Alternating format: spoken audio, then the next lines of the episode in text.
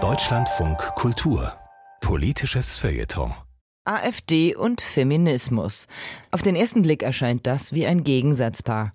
Schließlich gehört die Kritik am vermeintlichen Genderwahn zu den Lieblingsthemen, mit denen die Partei ihre Anhänger mobilisiert. Gleichzeitig überrascht die AfD aber auch immer wieder mal mit Forderungen, die fast feministisch klingen. Die Taz-Journalistin und Feministin Simone Schmollack ärgert das, denn glaubwürdig sei das nicht. Internationale Verträge sollten mehr Frauen- und Mädchenrechte beinhalten, Umkleidekabinen und Toiletten für Frauen müssen besser geschützt werden und Stadtplanerinnen gerechter, empathischer und inklusiver vorgehen. Wer verlangt so etwas? Die Grünen, die SPD, die Linkspartei? Weit gefehlt, es sind Forderungen der AfD. Ja, richtig gehört. Mit solchen Vorstößen versucht die Partei, sich ein emanzipatorisches Outfit zu verpassen. Schaut her, wir haben Frauen und Schwächere fest im Blick. Wir sind modern, progressiv, feministisch und ganz anders, als manche Medien und Teile der Politik uns immer darstellen. Moment mal, ist die AfD jetzt etwa auf dem Pfad der Tugend? Weit gefehlt. Man muss die Partei weder sonderlich gut kennen noch das Internet perfekt beherrschen, um diese Vorschläge rasch als Lüge zu entlarven. Mit ein wenig Googeln lässt sich leicht erkennen, was AfDler tatsächlich denken. Da postet Maximilian Krah, AfD-Spitzenkandidat für die diesjährige Europawahl, auf dem Portal X Sätze wie diese. Es gibt nur zwei Geschlechter. Damit meint der AfD rechts außen Frauen und Männer. Transpersonen existieren für ihn nicht. Er sagt auch, Feminismus ist Krebs. Die AfD Sachsen, die als rechtsextrem eingestuft wird, verbreitete im vergangenen Jahr ein Meme, das zwei Frauen zeigt. Eine, wie die AfD sie nennt, befreite Feministin und eine traditionelle Frau. Die befreite Feministin ist als ungepflegte und finster dreienschauende Person dargestellt, die Traditionalistin als saubere, sportliche, glückliche Mutter.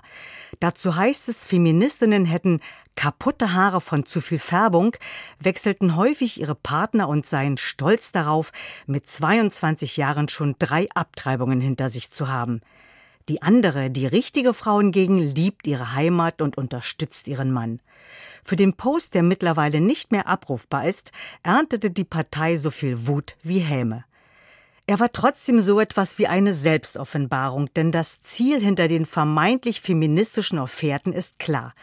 Es richtet sich gegen all jene, die im AfD-Verständnis linksgrün versifft sind, die sich also für Gleichberechtigung, kulturelle Vielfalt und Minderheiten einsetzen.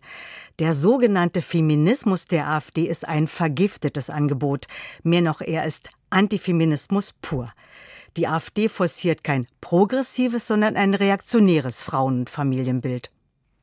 Verräterisch ist zudem, dass die AfD immer dann am lautesten das hohe Lied der Frauenrechte singt, wenn es darum geht, die blonde deutsche Frau gegen vermeintliche Übergriffe durch Geflüchtete oder Migranten zu verteidigen, vor allem wenn diese einen muslimischen Hintergrund haben.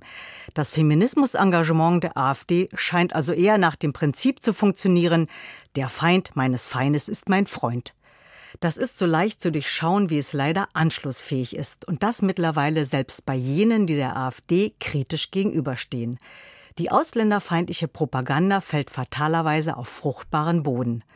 Dagegen hilft politisches Engagement und Zivilcourage. Im besten Fall. Das Gezeter gegen den vermeintlichen Genderwahn hingegen kann sich die Partei getrost sparen.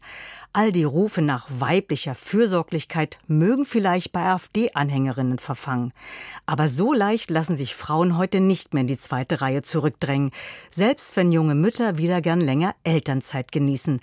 Aber die Zeit des Gleichklangs aus Kinder, Küche, Kirche, die frauenfeindlichen 50er Jahre sind heute vorbei. Weitgehend jedenfalls. Das war ein Kommentar von Simone Schmollack im politischen Feuilleton von Deutschlandfunk Kultur.